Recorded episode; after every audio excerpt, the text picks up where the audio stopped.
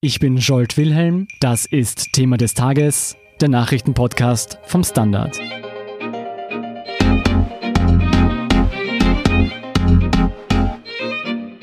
Nach den brisanten Medienberichten über interne ÖVP-Dokumente ließ die Volkspartei nun die Bombe platzen. Ein groß angelegter Hackerangriff soll für den Diebstahl und die Weitergabe der Daten an die Medien verantwortlich sein. Was Sie über den Fall wissen müssen und weshalb die Darstellung der ÖVP selbst Fragen aufwirft, erklärt Michael Völker, Innenpolitik-Ressortleiter beim Standard. Hallo Michael. Hallo, Servus, begrüße dich. Michael, die ÖVP sagt, es gab einen Hackerangriff auf ihre Parteizentrale. Was wissen wir darüber? Ja, Sebastian Kurz hat sehr kurzfristig heute zu einem äh, Hintergrundgespräch gebeten und hat dort auch den Experten einer Sicherheitsfirma vorgestellt namens Avi Gravitz und hat bekannt gegeben, dass die ÖVP Opfer eines Hackerangriffs geworden sei. Offenbar haben unbekannte Täter für fünf Wochen äh, sich im System, im internen System der Volkspartei aufgehalten. Der erste Angriff ist offenbar schon am 27. Juli erfolgt. Und seit wann weiß die ÖVP über den Angriff Bescheid? Die ÖVP sagt, sie sind quasi stutzig geworden, als erste Daten bei den Medien gelandet sind, also unter anderem auch beim Standard und beim Falter. Da ging es um die Spendenliste der Volkspartei. Die haben wir am 20. August veröffentlicht und am 23. August, also drei Tage später, hat die ÖVP dann diese Firma äh, Cybertrap eingeschalten und die haben dann angefangen zu recherchieren und sind angeblich äh, jetzt am letzten Dienstag draufgekommen, dass es hier einen groß angelegten Cyberangriff gegeben habe. Weiß man, welche Daten entwendet wurden? Das sind zum einen Daten, die auch bei uns gelandet sind über unseren anonymen Briefkasten. Das war die Spenderliste. Das sind zum anderen Daten aus der Buchhaltung der ÖVP, wo man äh, sieht sozusagen die, unter Anführungszeichen, die kreative Buchhaltung der ÖVP. Was wurde als äh, direkte Wahlkampfkosten verbucht und was nicht. Und was die ÖVP heute erzählt hat, ist offenbar einfach eine riesige Datenmenge entwendet worden. Das betrifft auch E-Mails, das betrifft äh, Vorbereitungen für den Wahlkampf und so weiter. Wie hatte denn die ÖVP damals auf die Veröffentlichung unserer Artikel und auch die Artikel anderer Medien reagiert? Naja, sie waren einmal sehr verdutzt weil wie konnte das sein, dass offenbar interne und offenbar auch authentische Unterlagen bei den Medien landen? Und da gibt es jetzt eigentlich nur zwei Möglichkeiten, nämlich dass das entweder jemand aus der ÖVP war oder dass es extern irgendwo abgezogen wurde. Michael, im Vorfeld kursierten ja Gerüchte, wonach diese Daten von jemandem innerhalb der ÖVP herausgegeben wurden. Was sagt denn die ÖVP dazu? Das schließt die ÖVP mehr oder weniger aus, aber es dürfte so sein, dass jemand aus der ÖVP ausgespäht wurde und gehackt wurde und dass äh, sich mit dessen Daten Zutritt zu diesem internen Computersystem der ÖVP verschafft wurde. Und dieser Kreis ist sehr klein und angeblich weiß man, wer es ist und es ist äh, offenbar jemand sehr hochrangiger. Aber man weiß nicht, wer es ist. Sie haben es nicht gesagt, nein. Weiß man, wer dahinter steckt? Was vermutet die ÖVP? Sebastian Kurz sagt, zum heutigen Tag wissen sie es nicht. Das sagt auch dieser Sicherheitsexperte. Sie gehen aber davon aus, dass das äh, hochprofessionell durchgeführt ist. Also das sind keinesfalls Amateure. Der Sicherheitsexperte Avi Gravitz äh, hat gemeint, ähm, da müsse ein Auftraggeber dahinter stecken, der diese Profis beauftragt hat und gesagt hat es so zwar niemand, aber zwischen den Zeilen wurde mehrfach angedeutet, dass da Spuren auch ins Ausland führen könnten. Weiß man da Näheres zu den Spuren, die ins Ausland führen sollen? Also offiziell hat es niemand gesagt, aber andeutungsweise wurden sehr wohl Geheimdienstkontakte auch ins Spiel gebracht. Was sollte denn ein ausländischer Geheimdienst davon haben, die ÖVP auszuspähen? und diese Daten auch an die Medien weiterzugeben? Das ist eine gute Frage, die ich so jetzt auch nicht beantworten kann. Ein ausländischer Geheimdienst hätte jedenfalls die Möglichkeiten. Ich persönlich glaube nicht, dass ein ausländischer Geheimdienst involviert war. Ich glaube, dass das einfach Profis waren, von denen es sehr viele gibt. Wie groß sind denn die Chancen, dass diese Hintermänner gefasst werden? Angeblich, laut diesem Sicherheitsexperten, stehen die Chancen gut, aber nicht vor der Wahl. ähm, die ÖVP spricht ja nicht nur von einem Datenleck, sondern auch davon, dass diese Daten manipuliert wurden. Hat denn die ÖVP irgendwelche Beweise dafür vorgelegt? Also was ich der ÖVP jetzt jedenfalls glaube, ist, dass es diesen Hackerangriff gegeben hat. Wo ich ein wenig skeptisch bin, ist, inwieweit diese Daten, die da gestohlen wurden offenbar und dann weitergegeben wurden, ob die tatsächlich manipuliert wurden, wie Sebastian Kurz das behauptet. Der Sicherheitsexperte weist ausdrücklich darauf hin, dass er selber das nicht behauptet. Also er sagt, ja, man kann diese Daten manipulieren und es ist gut möglich, dass sie manipuliert wurden. Er selber weiß das aber nicht.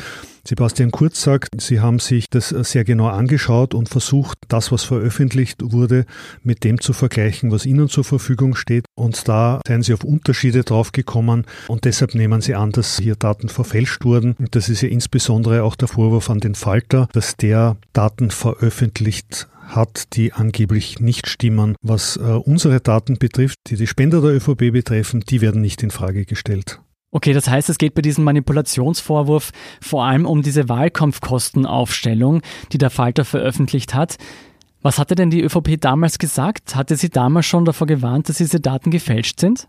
Das behauptet die ÖVP und das ist auch die Begründung dafür, warum sie den Falter klagen. Es gab Anfragen des Falter bei der ÖVP, wo allerdings nicht die Originaldaten vorgelegt wurden, weil der Falter vermutet hatte, dass man da möglicherweise Rückschlüsse auf den Informanten ziehen kann. Die ÖVP habe damals schon erklärt, dass die Daten nicht ganz richtig seien und der Falter habe sie dennoch veröffentlicht. Der Standard hat ja selbst einige dieser Daten erhalten. Lassen sich für uns Rückschlüsse darauf ziehen, dass diese Daten alle richtig sind? Wir haben die Daten, die wir bekommen haben, sehr gewissenhaft überprüft. Wir haben sie mit dem verglichen, was bekannt ist. Zu dem, was nicht bekannt war, haben wir versucht, so viel äh, Spender als möglich, die hier in der Liste angeführt wurden, zu kontaktieren und sie zu fragen. Und wir haben von einem Großteil der Spender Rückmeldungen bekommen, wo es geheißen hat, ja, die Summe stimmt, das Datum stimmt und dadurch waren wir eigentlich sehr sicher, dass die Unterlagen stimmen. Wo ich noch nicht ganz durchblicke, ist, wie erklärt sich die ÖVP diesen ganzen Vorfall? Wieso soll jemand die Server einer Partei hacken und die Daten stehlen, um diese dann erst recht zu fälschen, bevor man sie den Medien gibt? Naja, die falschen Dokumente wären wahrscheinlich relativ rasch als falsch erkannt worden. Ähm, so wie es die ÖVP darstellt, quasi stimmen acht Fakten und die neunte eben nicht. Das ist so ein wenig die Erklärung der ÖVP, die in der Tat recht kompliziert klingt und ähm, die man sich auch in Frage stellen kann. Welche Schritte hat denn die ÖVP jetzt unternommen, um gegen diese Datendiebe vorzugehen? Also mit dem heutigen Tag sind äh, die Sicherheitsbehörden verständigt worden. Es sind, ähm, sie haben einen Anwalt beauftragt, der die Erkenntnisse dieser Firma Cybertrap, die das jetzt überprüft hat, äh, den Behörden übergibt. Es ist der Verfassungsschutz eingeschalten worden und es ist Anzeige erstattet worden. Parallel zu den Ermittlungen gegen die Hacker ist die ÖVP ja jetzt auch rechtlich gegen den Falter vorgegangen, wegen der Veröffentlichung dieser Wahlkampfkostenaufstellung. Was sagt denn der Falter dazu? Chefredakteur Florian Klenk hat auf den sozialen Medien mitgeteilt, dass sie dieser Klage gelassen entgegensehen. Ja. Bei der Pressekonferenz zur Bekanntgabe des Sex hat die ÖVP ja dann eine Falter-Journalistin ausgeschlossen. Ist das ungewöhnlich für Österreich?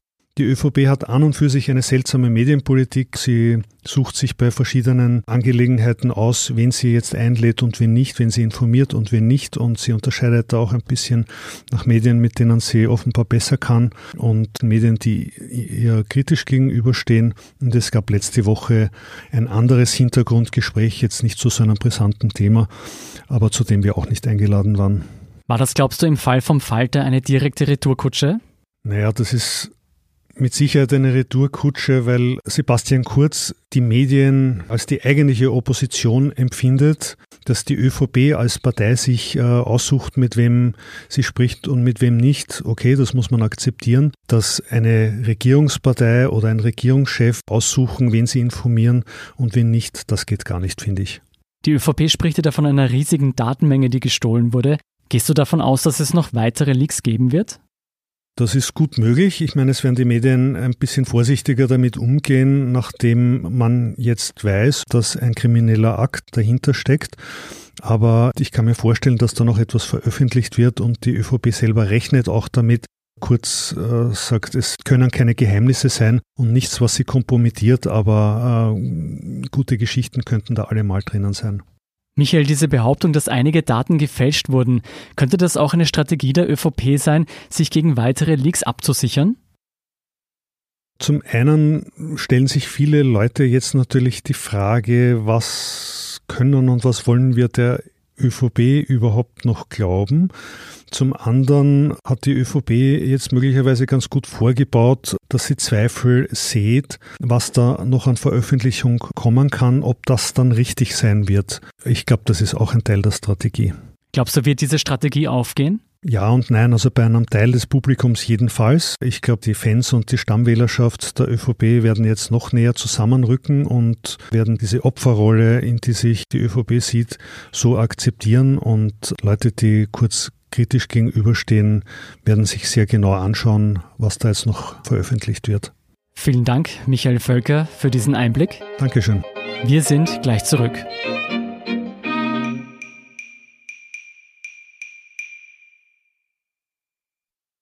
Guten Tag, mein Name ist Oskar Bronner. Was man täglich macht, macht man irgendwann automatisch. Es wird zu einer Haltung. Sie können zum Beispiel üben, zu stehen. Zu Ihrer Meinung, zu sich selbst, für eine Sache. Wir machen das seit 1988 und es funktioniert. Der Standard, der Haltung gewidmet. Hier ist eine weitere Meldung, die Sie interessieren könnte. Neue Entwicklungen gibt es auch in der Casinos Austria-Affäre. Der FPÖ-nahe Finanzchef Peter Siedlow zieht sich bis zum Ende der internen Untersuchungen rund um Korruptionsvorwürfe aus dem Glücksspielkonzern zurück. Die Wirtschafts- und Korruptionsstaatsanwaltschaft ermittelt, ob Siedlow aus unlauteren Motiven in den Casinos Vorstand bestellt wurde. Alle Infos zur Casinos-Affäre haben wir in der zweiten Folge von Thema des Tages für Sie aufbereitet. Und zum Schluss noch das Posting des Tages. Also zusammengefasst, die ÖVP hat ein Problem mit einem Leak, der keiner ist, weil er ja gelogen ist, aber dann doch wieder nicht, weil ja alles legal ist und überhaupt wurde ihnen das ja bei einem Angriff untergeschoben, schreibt Standard-User Elektroman. Das waren die Themen für heute. Ich bin Scholt Wilhelm vom Standard. Baba und bis zum nächsten Mal.